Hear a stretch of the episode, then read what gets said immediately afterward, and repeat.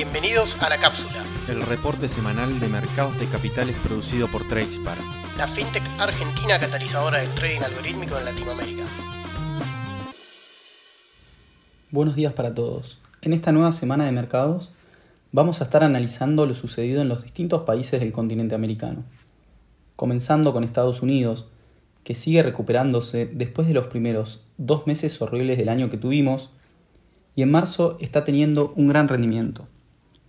Pero que de todas formas hay que estar atentos a los acontecimientos principalmente en Europa, porque la guerra entre Ucrania y Rusia no cesa, y no podemos dar por hecho que el mercado se recuperó totalmente y va a ir de nuevo a buscar máximos históricos. Tenemos una estadística que demuestra esta hipótesis de mercado canguro, de la cual venimos hablando hace semanas. Desde que empezó el año, el S&P 500 viene haciendo los siguientes movimientos. Cayó un 12%, después recuperó un 8%, después cayó un 10%, recuperó un 7%, y por último cayó un 6% y ahora está recuperando un 9%, mostrando así la fuerte volatilidad que estamos viendo en los distintos mercados. Lo que todos los analistas están hablando en este momento es de que se está invirtiendo la curva de bonos del Tesoro americano. Esto es algo que ya comentamos semanas atrás, pero que va a ser fundamental lo que pase de acá en adelante con respecto a este tema, ya que las veces anteriores que pasó esto terminó derivando en una recesión en Estados Unidos meses más tarde. De todas formas, como mencioné anteriormente, los mercados están teniendo un muy buen marzo y esta semana no fue la excepción. Con subas del 2%, el de mejor rendimiento fue el Nasdaq, que cerró la semana en 14.170 puntos. Lo siguió el S&P 500, con subas del 1,8%, logró cerrar en torno a los 4.540 puntos. Mientras que el más rezagado fue el Dow Jones Industrial, que con alzas del 0,3% cerró en 34.800 dólares. Salimos ahora de Estados Unidos para pasar a ver a los países del MILA, donde vamos a tener mayoría de bolsas positivas y monedas muy fuertes respecto al dólar norteamericano. Empezamos por México, donde una vez más el Banco Central decidió subir la tasa 50 puntos básicos para dejarla en 6,5%, demostrando así que al igual que en el resto de los países, el principal foco está en bajar la inflación. Y más aún, teniendo los buenos datos de actividad económica, que se mostraron para el mes de enero con un crecimiento del 0,4% respecto al mes anterior. Durante esta semana, el IPC, principal índice de la Bolsa Mexicana de Valores, Cerró la semana sin variaciones y fue la única bolsa de la región que vamos a ver con leves caídas. El mismo cerró en 55.450 puntos, mientras que el peso mexicano cerró una gran semana con bajas del 1,6% respecto al dólar y se ubicó en 20 pesos al día de viernes. Seguimos con Colombia, donde el índice de capitalización bursátil volvió a tener una gran semana con subas de más del 4%, y recién con otro rendimiento igual a este, estaría recuperando el valor del índice previo a la crisis del COVID de febrero del 2020, demostrando así la dificultad de ciertos mercados latinoamericanos en recuperarse de la crisis del año 2020. En lo que va de este año, de todas formas, lleva una suba acumulada del 14%, también mostrando que este 2022 los índices de Latinoamérica le están ganando a los Estados Unidos por amplio margen. El peso colombiano cerró una buena semana cotizando en 3.790 pesos por dólar, dando así una caída del 0,6%. Continuando por el lado de Perú, pasamos a ver que el índice general de la Bolsa de Valores de Lima también está mostrando una fortaleza muy grande y esta semana volvió a subir y continúa rompiendo máximos. En este caso se ubica por encima de los 25.500 puntos y da un aumento semanal de un 1,95%. En lo que va del año lleva acumulado un 21% de subas. El sol peruano cierra la semana prácticamente sin variaciones, cotizando en 3,74 soles. Pasamos ahora para Chile, donde tuvimos datos de crecimiento económico para el año 2021 que indicaron que la economía chilena creció un 11,7% el año pasado, siendo este un nivel récord de crecimiento desde que comenzó la medición en el año 1961.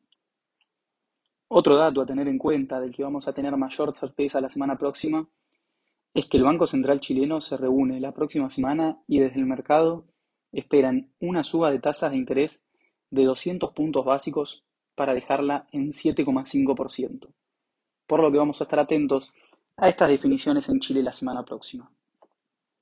El IPSA, principal índice de la Bolsa de Santiago, es otro índice que no para de subir este último mes y en esta semana dio alzas de 2,28% para ubicarse cercano a los 5.000 puntos, niveles que no tocaba desde abril del año pasado.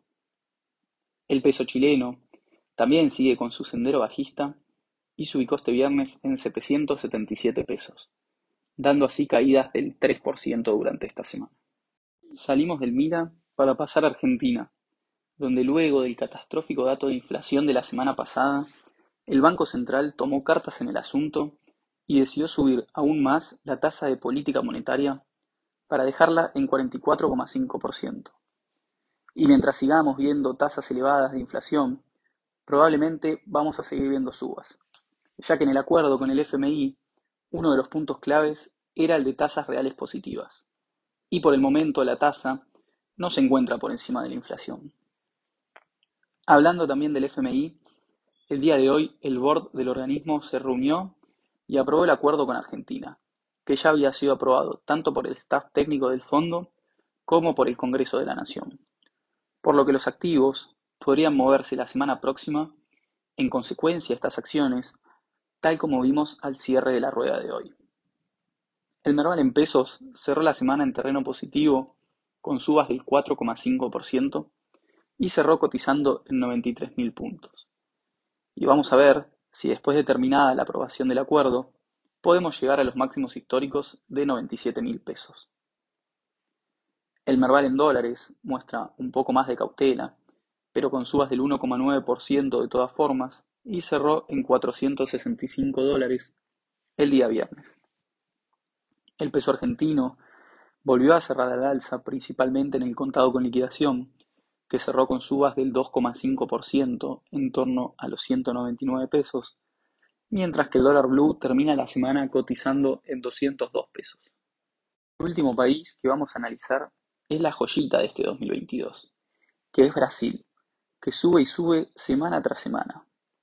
De todas formas, sigue lejos de recuperar los valores del 2020 previo a la crisis del COVID en el EWZ, siendo el índice que más lejos está de hacerlo estando 10% por debajo de esos valores.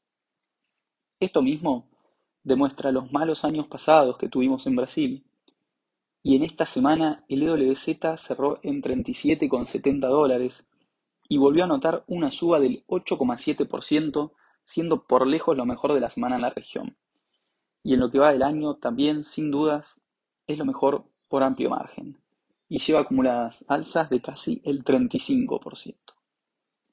El real, que no para de bajar, se consolida nuevamente como la mejor moneda de la semana con caídas de casi un 6%, y sí logró cerrar en valores de marzo del 2020 de 4,73 reales por dólar. Pasamos a ver ahora a la lupa de esta semana. Lo primero que vamos a contar un poco es el caso de Brasil. La bolsa brasilera históricamente suele moverse al ritmo del real. Y es por esto que teniendo en cuenta que el real ya tocó los niveles de marzo del 2020, pero el EWZ todavía está un 10% por debajo, podemos inferir que podemos seguir viendo estas subas en Brasil por un tiempo más, pero teniendo en cuenta que lleva en menos de tres meses alzas de más de un 35%, por lo que entrar ahora puede ser de un riesgo bastante elevado. Por otro lado, una de las joyas de la semana fueron las acciones del sector de cannabis, ya que salió la noticia de que en Estados Unidos se estará votando la semana próxima la legalización del mismo a nivel federal en el Congreso de Estados Unidos. La reacción de los mercados fue con total euforia, con las acciones del rublo consolidando una gran semana. Entre ellas tenemos a Tilray, que subió un 55%, Aurora Cannabis, que subió un 25%, y Canopy Growth, que subió un 20%. De todas formas, son activos que vienen con caídas de más del 80% en sus cotizaciones, por lo que veremos si estos son valores para que sigan subiendo y recuperen terreno o fue solo un rebote momentáneo. Eso fue todo por esta semana, muchas gracias.